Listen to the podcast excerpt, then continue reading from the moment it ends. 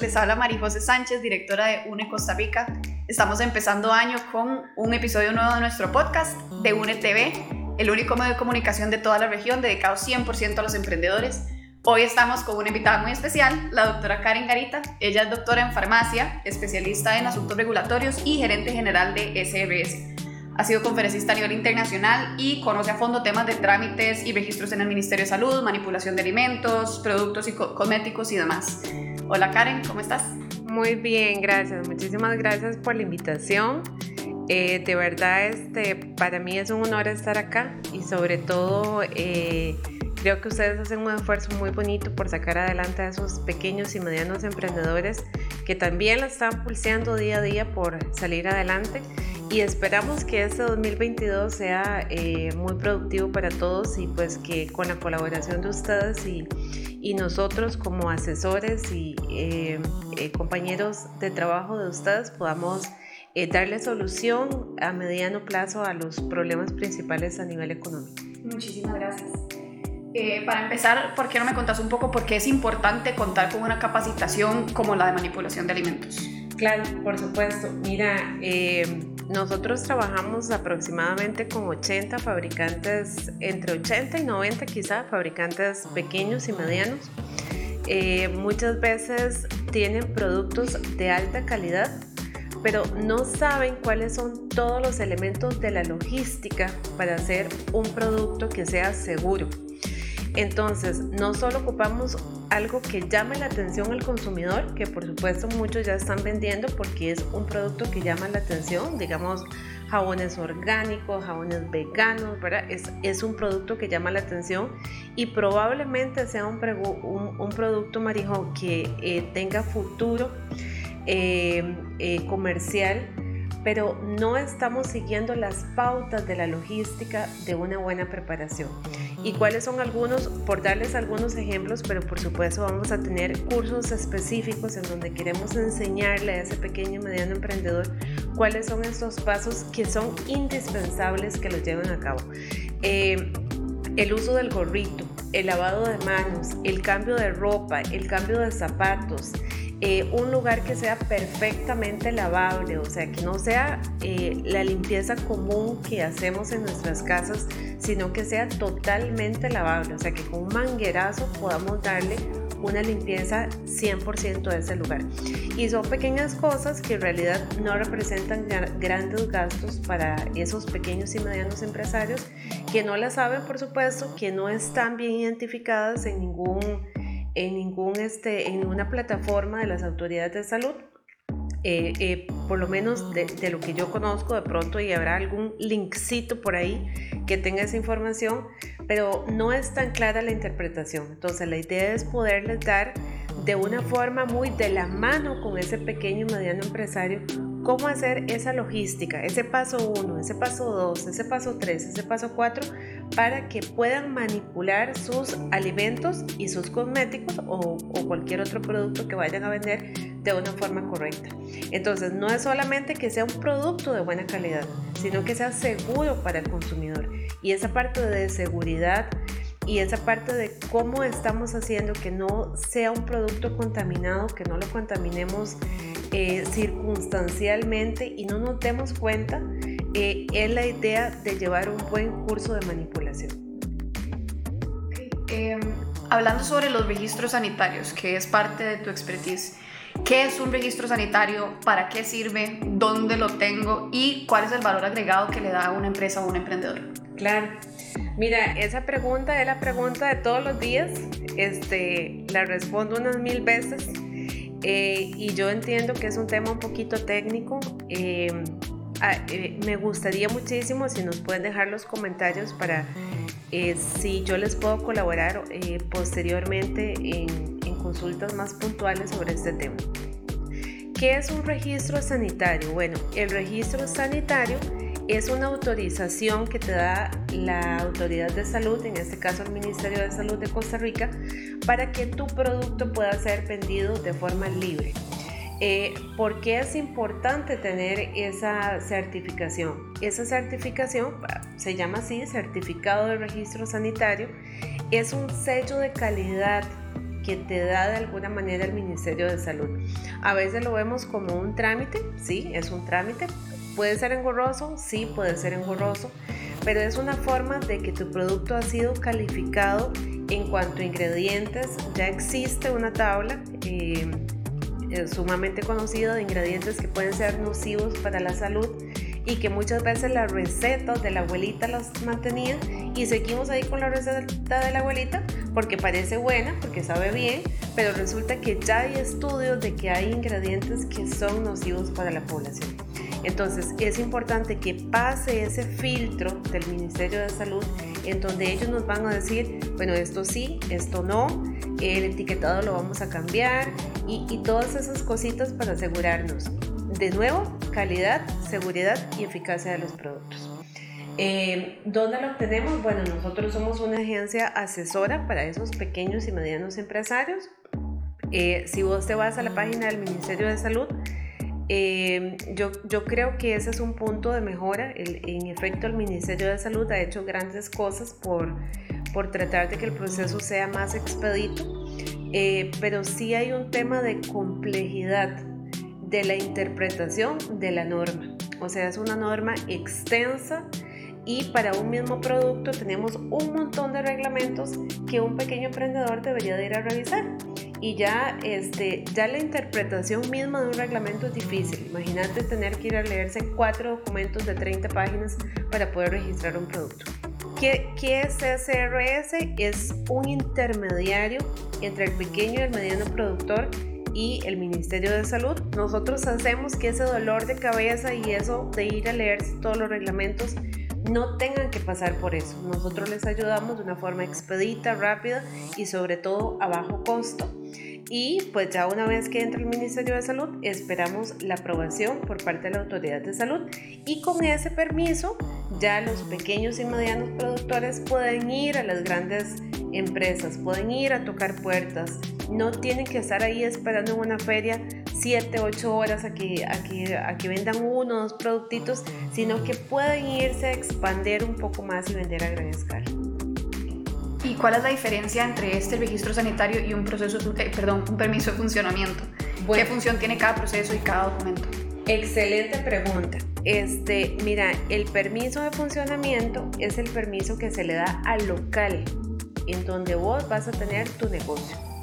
El registro sanitario es el permiso que se le da a los productos. Ahora, muchos me preguntan, muchos, muchos de los clientes que tenemos, bueno, eh, doctora, resulta que es que yo tengo mi negocio en mi casa. Eh, ¿Se puede?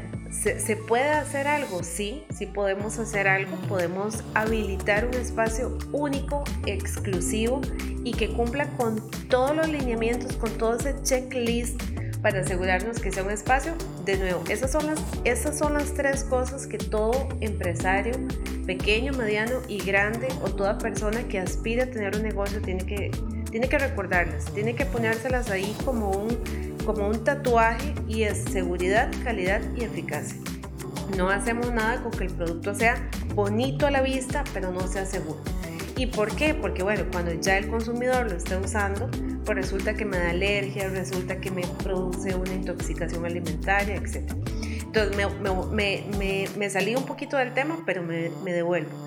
El permiso de funcionamiento es el permiso que se le da al local Puede ser dentro del espacio que, que tenés eh, de, domicilio tuyo, eh, pero debe ser un espacio exclusivo para esa actividad. O sea, no puede ser que hagas los jabones, los Gerber, eh, que hagas este, que betunes los zapatos. No, no, no. Tiene que ser un espacio exclusivo para la actividad comercial que vas a desarrollar.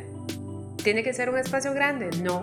Tienes que tener eh, eh, aparatos, instrumentos, dispositivos de alto costo. No, es simplemente un espacio que sea eh, adaptable y nosotros tenemos un checklist que cuando hacemos o una lista de, de cosas importantes para ese espacio, que cuando hacemos las auditorías revisamos todo, iluminación, ventilación, pisos, que no haya madera, que no hayan contaminantes, eh, que esté todo eh, lo más adaptado posible para que el espacio sea seguro para la elaboración del producto. Entonces, permiso de funcionamiento local, o espacio de mi casa que sea adaptado para eh, la actividad comercial que yo voy a realizar y registro sanitario es para el producto que vas a, eh, a vender. otra cosa importante es que en los lugares residenciales no se permite. Entonces hay algunos emprendedores que tienen su pequeño local, por así decirlo, en lugares residenciales y por un tema de uso de suelo no se les permite, eh, aún cuando hemos hecho los recursos de revocatoria a las municipalidades, no se les permite.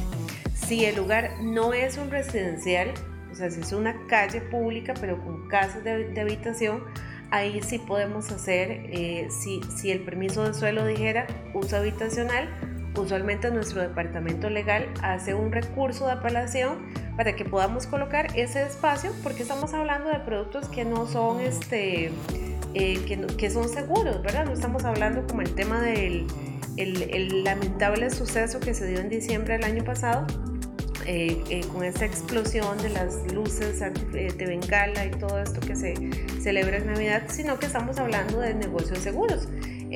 preparación de yogur, preparación de jabones artesanales, ¿verdad? Es un, es, es, viene a ser más bien quizá a la larga y esperemos que las municipalidades lo vean así, también es un mensaje para las municipalidades para que apoyen a todos estos pequeños y medianos empresarios, empresarios perdón, eh, porque le da un valor agregado a ese sector, a esa población, a ese grupo, a esa región, ¿verdad? Tener un localito donde esa población pueda ir a adquirir productos de alta calidad y pues apoyar a ese pequeño empresario que tanto está necesitando, especialmente en tiempos en donde pues ya vemos los, los, los informes macroeconómicos que nos da el Banco Central de Costa Rica, donde vemos que la pobreza está subiendo, el desempleo está bajando y pues yo creo que parte del granito que podemos ir cada uno de nosotros, usted, yo, vos, aquí, todos los que estamos, eh, podemos aportar siempre y cuando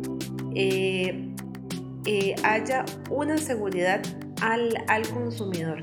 Está, está perfecto apoyar a los pequeños empresarios, pero tenemos que tener en cuenta que la salud es un bien preciado, es un bien, es un bien preciado y que debemos de, hasta el último punto, eh, valorar muchísimo el tema de la salud y así lo establece la Ley General de Salud en su artículo 1. La salud es un bien esencial y pues por más que queremos apoyar, pues también en, en estos espacios que vos nos abrís para poder apoyar a esos pequeños emprendedores, decirles, bueno, sí los vamos a apoyar, pero necesitamos que usted también quiera salir de ese pequeño espacio en donde está, que usted quiera hacer las cosas bien, ¿verdad? Karen, nosotros dentro de nuestros afiliados tenemos un grupo de personas que debido a la pandemia decidieron intentar emprender desde sus casas en temas de, no sé, cocina, repostería, comida en general. Eh, ¿Cuáles serían los pasos o qué consejos le podríamos dar a, a, estos emprendedores para que su actividad desde su domicilio sea segura tanto para ellos como emprendedores como para sus consumidores? Por supuesto. Eh, mira, ese es un tema un poco complejo porque aún estando dentro de la casa, eh, necesitan tener un permiso de funcionamiento. Yo entiendo que cuando ya empezamos a decirle al, al, emprendedor que apenas está subsistiendo para pagar este, su comida, eh, las compras de sus hijos, los pañales, ¿verdad? Cuando les hablamos de eso, es un tema que se las trae, ¿verdad? Eh, pero vamos a ver vamos a tratar de hacer un hilo conductor de manera que ustedes que nos están escuchando puedan ir entendiendo cómo irse metiendo a la formalidad sin que eso les afecte de manera brusca los ingresos, pero que ustedes puedan ofrecer un producto seguro para la población.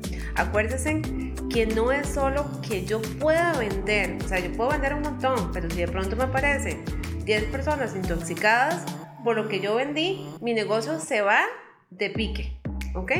Entonces, uno, en efecto, tenemos que tener un permiso sanitario de funcionamiento. Acuérdense que permiso sanitario de funcionamiento es el permiso que le dan al local. Ok, no lo tenemos. Bueno, Pasemos al siguiente punto. ¿Qué más podemos hacer si no estamos listos para tener ese pedacito de espacio en donde no me llegue todo el mundo, los hijos, el perro, el gato, es mi tío, mi abuelito, ¿verdad? O sea, si no tenemos ese espacio y cocinamos en la cocina, donde cocinamos el resto de productos, ¿qué tenemos que hacer? Una bitácora de trabajo, donde decimos, bueno, yo, Karen, voy a cocinar mis chalupas, bueno, yo voy a la calle y vendo chalupas, voy a cocinarlas entre las 8 y las 10 y necesito que el resto de la gente de la casa me cumpla ese horario de no entrar a mi cocina para que no me contamine de 8 a 10. En ese espacio limpio mi cocina de forma este, eh, correcta, adecuada, minuciosa.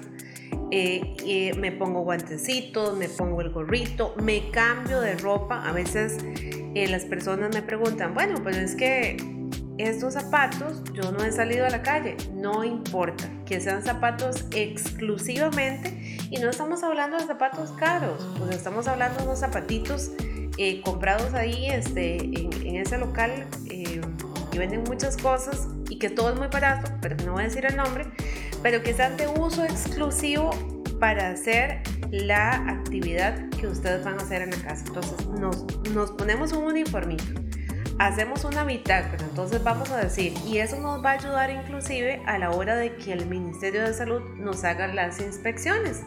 Decimos, bueno, no tenemos permiso, que conste, no estoy diciendo que nos podamos brincar el permiso, pero por supuesto la situación actual, a veces hay que jugar un poco con lo que tenemos y yo creo que las instituciones de salud en verdad deben de ser lo más concienzudos posibles, especialmente en el tiempo de esa recesión ahí económica que tenemos y que esperemos que con el nuevo gobierno algo pueda eh, pasar. Pero entonces, eh, tenemos esa bitácora en donde vamos a decir, Karen Garita va a trabajar haciendo sus chalupas de 8 a 10, limpieza de la cocina de 8 a 8 y 30. ¿Qué estoy utilizando para limpieza? Clorexidina, eh, etcétera, etcétera, etcétera. Eh, eh, equipo que estoy usando, bla, bla, bla. Me pongo ahí el gorrito comprado donde sea, este, los zapatitos, uniforme, blanco, negro, azul, amarillo, escogen el color que les gusta. Este, y pongo básicamente lo que estoy haciendo. Bueno, voy a hacer 40 chalupas eh, de carne, 20 de... ¿Por qué? Porque eso lo que me va a ayudar es a organizar mi proyecto. Me va a ayudar a decir, bueno, cada vez que yo voy a hacer mi producto, voy a crear el hábito, y el hábito es elemental en todos los emprendedores, el hábito de seguir todos esos tipsitos de eh, eh, limpieza de local. ¿Qué voy a hacer? cuánta cantidad voy a utilizar. A, a veces me ha pasado que me dice, y no, doctora, hice 30 empanadas con la misma cantidad, sí, pero con la misma cantidad ahora solo me alcanzó para 20. Claro, porque no se han estandarizado. Estandarizarse hace que usted eh, use la misma cantidad siempre y tenga la misma cantidad de producto con la misma rentabilidad. Entonces, vean qué curioso. O sea, al al irnos formalizando, por así decirlo, vamos a mejorar la rentabilidad de nuestro negocio. Aún cuando lo hagamos en la cocina ¿verdad?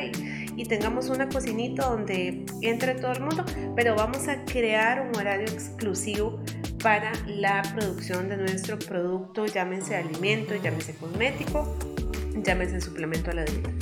Y tiene que ser parte de la visión de todo buen empresario, no importa que usted no tenga nada hoy, pero parte de la visión de todo buen empresario es que va a llegar a tener todo lo necesario para meterse a ser parte de las grandes ligas.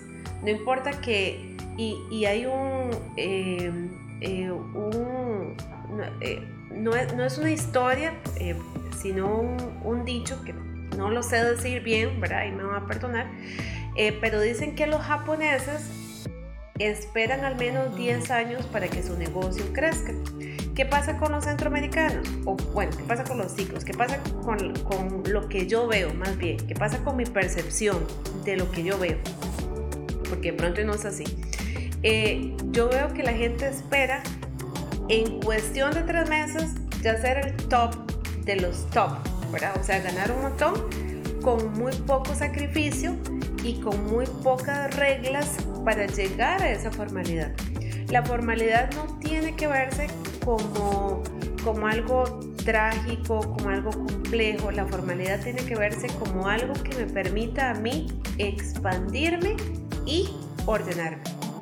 Entonces, sí, podemos hacerlo en la casa poniendo una bitácora de trabajo, de manera que yo me organice y que esos empanaditos nadie me les toque, porque a veces cuando tenemos niños en la casa, ¿verdad? Que son juguetones y, o los perritos, ¿verdad? O de pronto el, pelito de los perros va pasando ahí el, perrito por detrás mientras yo estoy vestidita, perfecta, hice todo lo demás.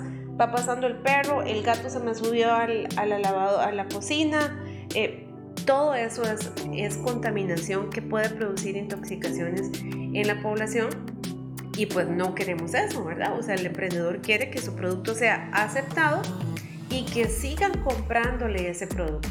Si ya, eh, y yo reitero muchísimo, reitero muchísimo, usted puede vender 200 eh, empanaditas al día eh, y de pronto vas a una oficina, te compran la mayoría de la gente de ahí, se intoxicaron y dejas de vender a ese mercado. Entonces, hagamos las cosas lo mejor posible. Esa bitácora puede ser hasta, mira, hojas recicladas. Hablemos de cosas que podemos usar, hojas recicladas. Pero tratemos de formalizar, de organizar, de estandarizar, de estructurar y de ser lo más organizaditos posible a la hora de hacer nuestro producto, incluso en la casa. Y después de eso ya vamos a ir viendo cómo vamos a eh, obtener ese permiso de funcionamiento en donde nos piden lineamientos básicos para que ese sea un espacio exclusivo para la actividad que estamos realizando.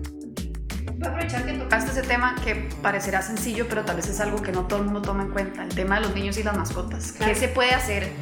Igual estos emprendedores que trabajan y operan desde su casa, para, por ejemplo, los que tienen su emprendimiento en comida o en repostería, para manejar eh, las mascotas, o bien los que tienen, no sé, los que hacen jabones o cremas, este, que manipulan sustancias químicas para manejar el tema de los hijos o los chiquitos. ¿Cómo, cómo podemos manejar esto? Por supuesto, mira, es un tema súper importante y a veces el otro día estaba hablando con una emprendedora de jabones, dicho sea de paso, son unos jabones deliciosos lástima que no puedo decir la marca, pero son unos jabones deliciosos. Eh, y me decía que, pues, eh, ¿por qué tenía que ponerle la etiqueta en caso de intoxicación, llamar al 911? Que son jabones eh, y en verdad son productos de alta calidad. Este, nosotros le llevamos todo el proceso a ella, le llevamos el proceso de proveedores, a quien le compra, si le compra a proveedores que tienen buenas prácticas de manufactura, o sea que si el producto es de buena calidad, que no está contaminado. Pero ¿por qué le tenía que poner la etiqueta en caso de intoxicación llamar al 911?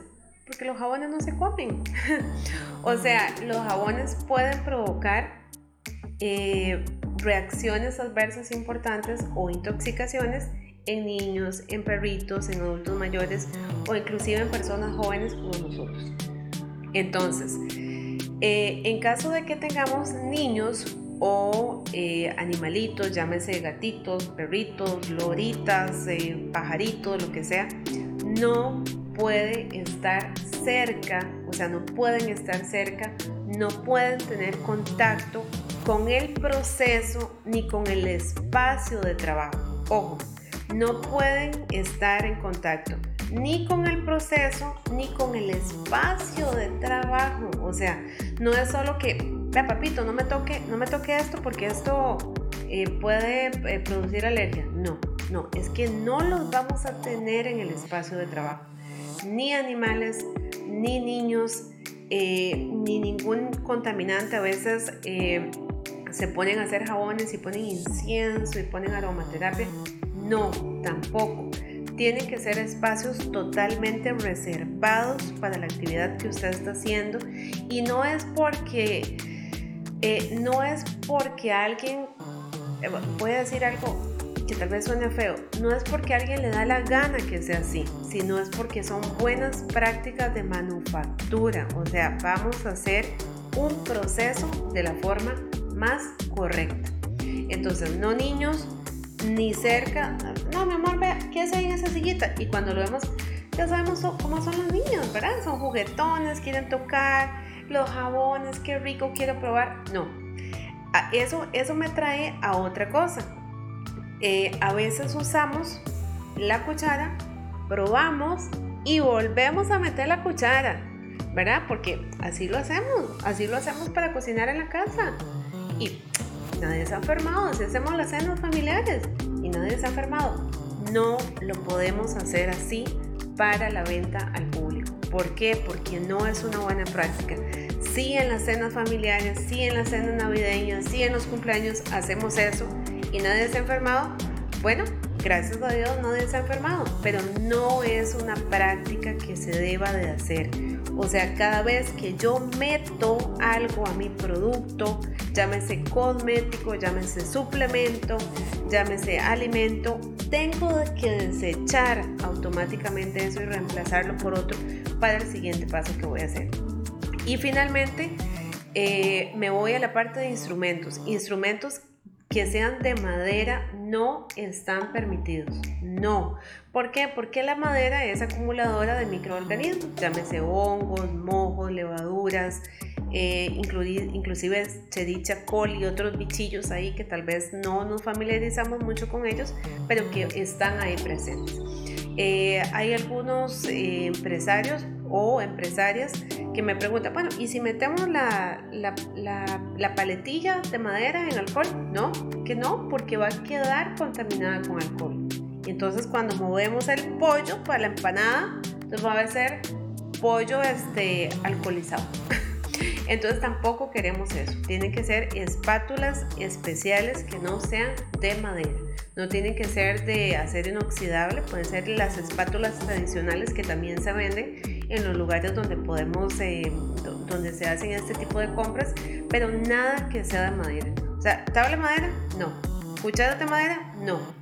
O sea, eh, importantísimo ir delimitando esas cositas que no debemos de hacer y que no y que no representan, se los digo de verdad, no representan un alto costo para ir mejorando mi proceso de manufactura.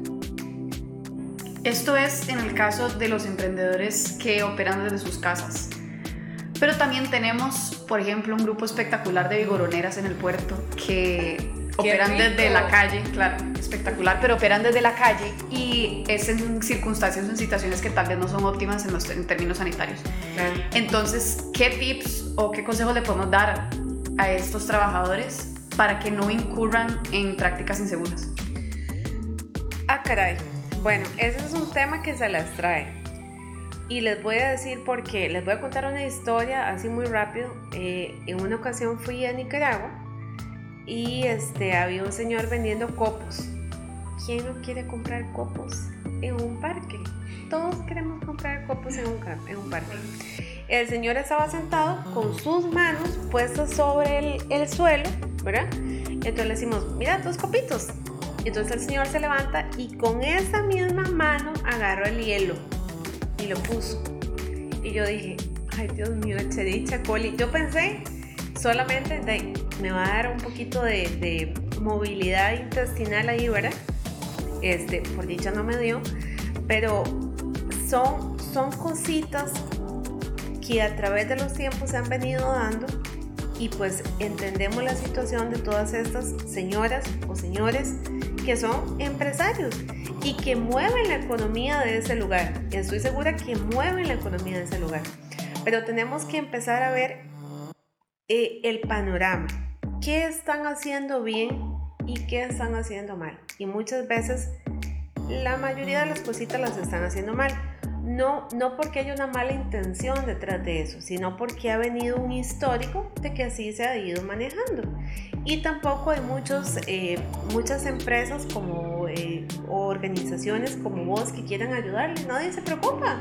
Nadie se preocupa, ninguna institución pública que yo conozca se ha ido a preocupar a decirle, bueno, a ver, ¿qué, ¿cómo está trabajando usted? Pero no decirles eso para luego cerrarte el negocio, sino decirte cómo estás trabajando vos para ayudarte a mejorar. Porque si dejamos, si quitamos todas esas vigoroneras, estamos haciéndole un daño sustancial a la economía. Entonces, ¿qué, qué, les puedo dar así sin conocer? Yo siempre les digo, eh, esto es como cuando uno va al médico que el médico, que uno llama al médico y le dice, mira, eh, tengo, este, tengo una pelota en la pierna, me duele y está roja. Y pues el médico no te puede tocar, entonces no te puede decir qué hacer. Entonces es importante siempre ir y ver qué tenés, porque de pronto yo digo, bueno, carreta, madera, todo mal, empezamos mal, pero de pronto no es de madera, es de una latita tipo acero inoxidable, no necesariamente acero inoxidable, pero es de un tipo latita que se puede limpiar bien. De pronto tenemos eh, eh, un espacio solo para un ingrediente, un espacio para otro, todo bien, o sea, podríamos eh, inclusive, y yo les insto para que vos como líder de este proceso que ha sido de mucha bendición, estoy segura, para muchos pequeños y medianos y, quizás hasta grandes, mira, que no, que no conocen esto y que a veces se sienten solitos ante la, ante la sombra de la tramitología. Este, podamos ir y ver qué, qué tienen, qué hay, qué, qué, tenemos, o sea, con qué trabajamos, cómo lo hacemos. Que cuénteme, a ver, eh, Juancita, cuénteme cómo trabaja usted, cómo empieza su día. Eh, bueno, yo empiezo, este, aquí me baño. Vea, esas pequeñas cositas van a marcar la diferencia. Pero necesitamos ir a ver. Tips importantes. Alcohol gel. Ya sabemos que el alcohol gel eh, lo, vimos en la pandemia, cómo ha disminuido eh, los procesos diarreicos en, en, todo el mundo. Entonces, alcoholcito gel. El alcohol gel no suplementa el lavado de manos. Por supuesto, cuando no tenemos agua y jabón, no, vamos a usar el alcohol gel, pero lo ideal sería tener un espaciecito por ahí que vos, yo y Juancito somos este, vigoroneros, hagámonos un espacio para el lavado de manos, por lo menos regularmente. Cada hora vamos a hacer lavado de manos, hayamos o no hayamos hecho el proceso del vigorón. Si no tenemos ese espacio, vamos a tener alcohol gel, vamos a usar guantes, vamos a usar gorrito y en los espacios que tenemos se van a limpiar todos los días. Todos, todos, todos, todos. Y los vamos a limpiar o con alcohol al 90, que es de fácil, eh, rápidamente se, se, se seca, entonces no nos va a dejar residuos de alcohol eh, o con clorexidina o con jabón antibacterial, un buen lavado de todos esos espacios donde tenemos el pescado, esto, lo otro, aquí ahora, un buen lavado todos los días de manera que no haya contaminación cruzada entre ellos o contaminación propia del aire. Es que en el aire también hay microorganismos, ¿verdad? Eh, otra cosa que se me viene a la mente, bueno, tener como un toldito llevar tu bigoronera con un toldito, para un, unas, este, un toldito, no de tela, por supuesto, porque la tela también nos genera microorganismos, con algún tipo de material. Y por eso yo les pido de verdad que estén atentos a todas estas actividades que vamos a irles dando, porque es difícil poderles transmitir tanta información de golpe y no queremos que se bloqueen y digan, no, la verdad que no, no quiero.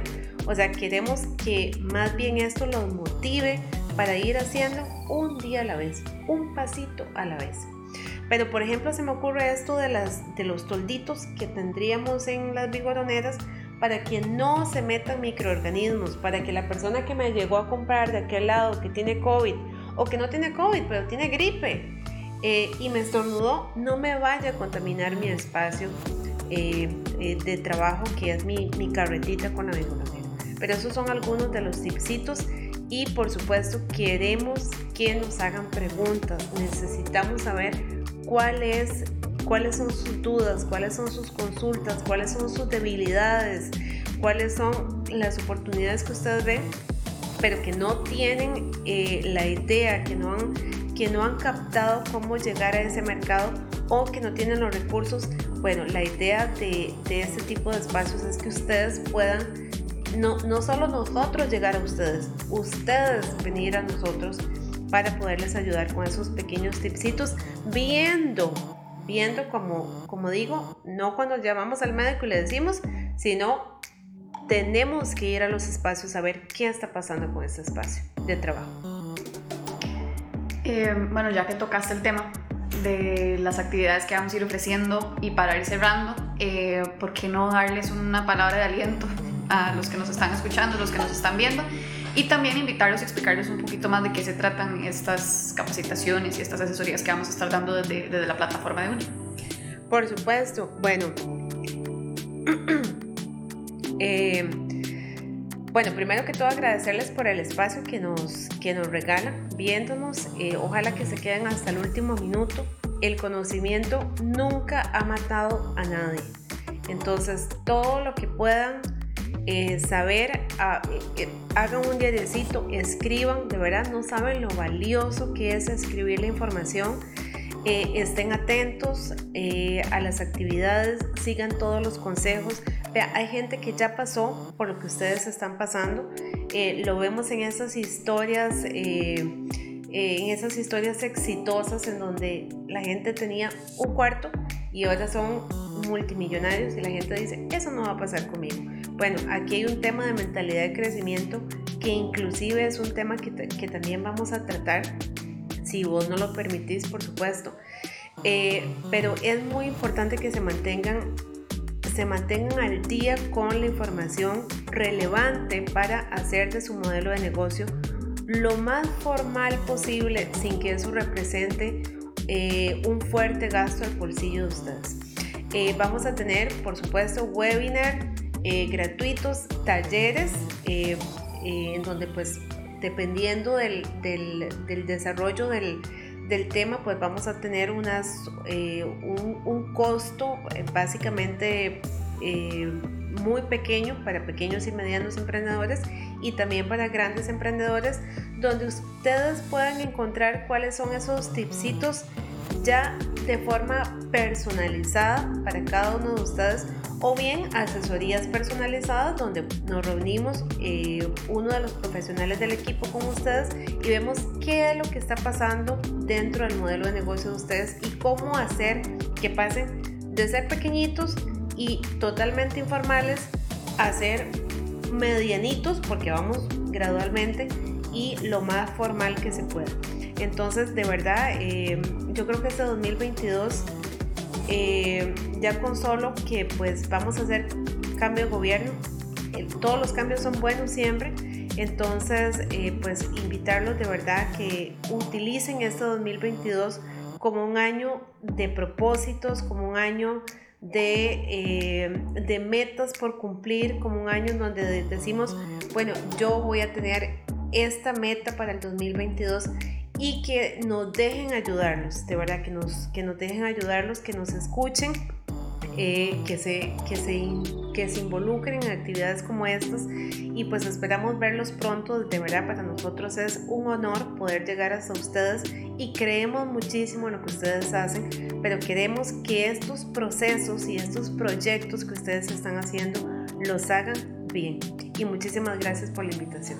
Karen, más muchísimas gracias a vos por tu tiempo por tu disposición a compartir tu conocimiento y a todos los que nos están viendo.